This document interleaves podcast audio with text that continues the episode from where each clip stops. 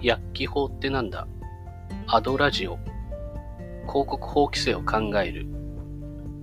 皆さんこんにちは。番組パーソナリティ薬機法コンサルタントの上野俊治です。この番組はですね広告作成に悩むライターデザイナー広告代理店の皆さんや健康美容のビジネスをされている方々に向けて薬機法や景品表示法などの法律を守りながら訴求力を落とさないライティングの秘訣だったり、売上や集客を2倍以上にした経験から分かった様々な情報などをお届けし、広告に関わる皆さんと明るい未来に向かって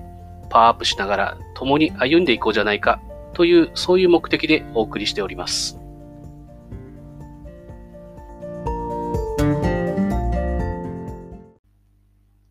さて、今回はですね、まあ、健康食品における、まあ、医師などの推薦についてというテーマでね、お話をしていきます。この部分はですね、まあ、非常にね、よく聞かれる部分なので、まあ、ぜひ覚えておいてください。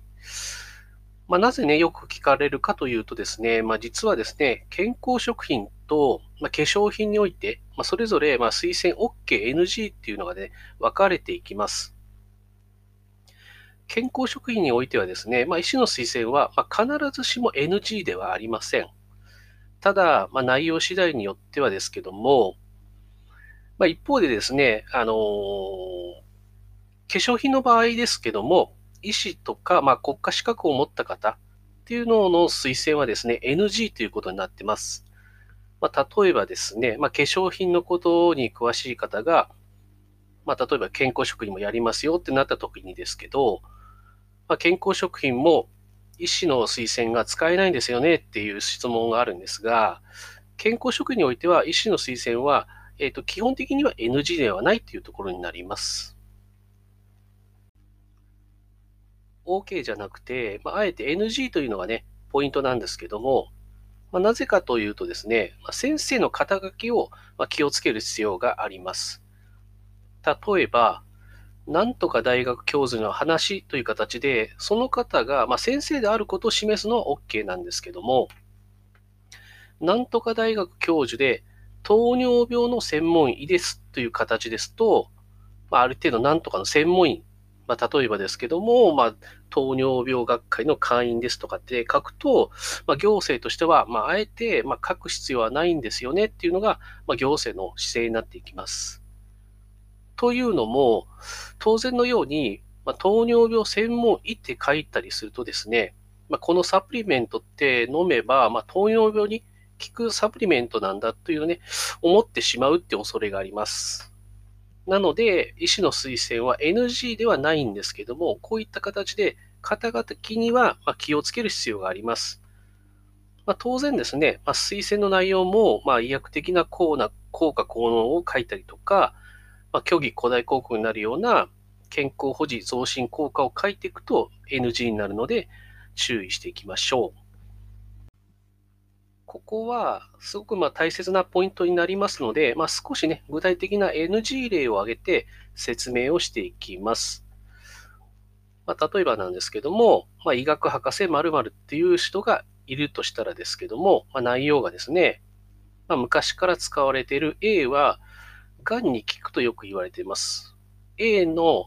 入っている B という成分ががん細胞を選択的に誘導しているようだとか、あと他にですね、まあ、〇〇医科大学の、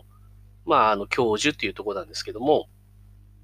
発がん性物質を与えたマウスに A の抽出成分を食べさせたところ、何もしなかったマウスよりもがんの進行が抑制され、生存日数が伸びたことを発表しました。まあ、この文章2つあるんですけども、特にですね、まあ、A はがんに効くとか、で、選択的に誘導だとか、あと、がんの進行を抑制させとかね、あとはですね、まあ、生存日数が伸びたっていうのは、まあ、ズバリ NG になってくるんですが、まあ、広告のね、チェックを行っていると、まあ、医師の先生の話だから何を書いてもいいんでしょという形でね、まあ、すごく勘違いされている人がいて、まあ、ガンガンこんな感じで、まあ、この効果を書いている場合が非常にすごく多いです。まあ、繰り返しになりますけども、まあ、医師などの推薦でもですね、中身が医薬的な効能効果とか、あと虚偽、古代広告になるような、まあ健康保持増進効果については書いてはいけませんよっていうのなので注意が必要です。他にも経験談もそうなんですけども、ま虚偽古代広告とか、まあ、医薬的な効能効果を書くのは、まあ、ある意味こう保証するってことにつながりますので NG になってきます。例えばなんですけども、まあ、A さんという体験談なんですけど、前は血圧が、ま上で160、下で100ぐらいあったと。で、その時に A という商品が血圧を下げると言われていた。だから飲んでみたところ実際に下がりました。というお客様の声があった場合なんですけども、まあ、当然ね、このお客様の声をね、読んだね、消費者っていうのは、まあ、このサプリメントは血圧を下げるのに効くんだと思ってしまうので、まあ、ある意味こう具体的な効能効果につながってしまうような表現なんで NG ですよってとこですね。またですね、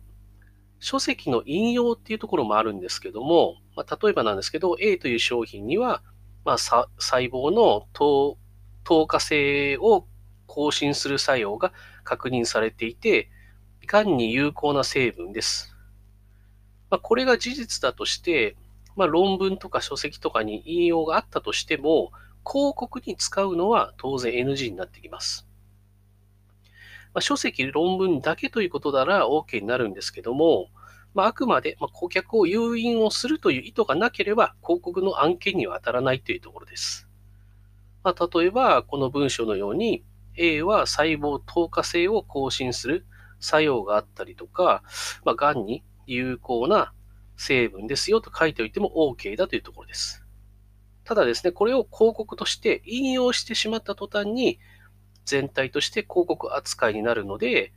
まあ、こういった医薬的な効能効果が書けない、まあ、NG になるっていうところになります。では、どういう書き方なら OK なのかというところで、あのそれぞれで、まあ、医師の推薦と経験談というところで、まあ、一つずつね、例を挙げていきます。まずはね、医師の推薦の OK 例なんですけども、まあ、例えばですが、まあ、ダイエットのために食事制限をしていると、どうしても必要な栄養素が不足しがちですと。A 商品はダイエットに不足しがちな栄養素をぎっしり詰め込んでいて、タンパク質、ビタミン、ミネラルをバランスよく配合しています。といった感じのね、あのー、文章になりますけども、ポイントとしてはですね、まあ、必要な栄養素が不足しているじゃあ不足している栄養素をこの A 商品で補いましょうというのは OK な部分です。まあ、こういうロジックっていうのはですね、結構健康食品の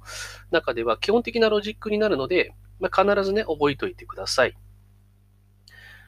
まあ、こういう客声を出すときに、まあ、困ったなっていうときはですね、まあ、例えば運動で〇〇成分が消費されているので、運動の前後に消費されやすいまあ栄養素を、栄養成分を補給しておくのが有効的有効的です。みたいなね、形で書くことができるので、あの、使い勝手がいいロジックになってきます。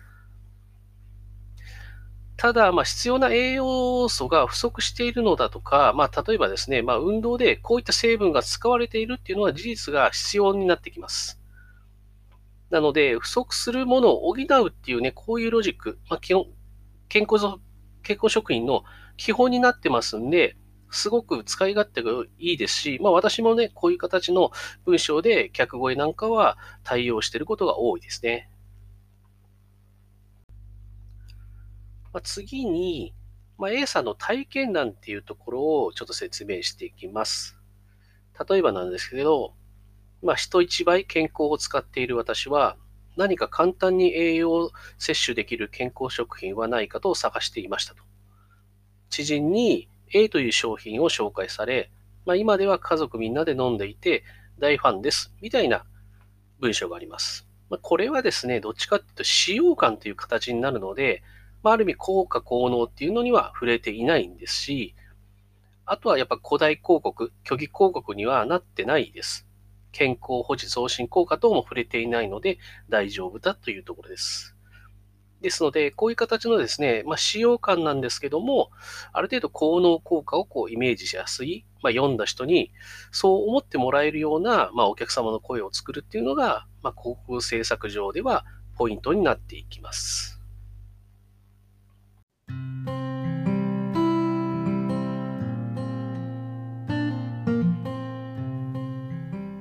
ということで、第27回目お届けをいたしました。ま健康食品における、まあ、医師の、ま推薦についてなんですけども、まあ、いろんな表現があって、OK、NG っていうのはそれぞれ分かれてるんですよっていう話でした。まあ、次回以降もまたいろんなこう事案を見たりとか、あとはどんどんこれからですね、あの、健康食品のずっと話してきたんですけども、これからまた化粧品の部分だとかに入っていきますので、楽しみに待っていてください。今日も聞いていただいてありがとうございます。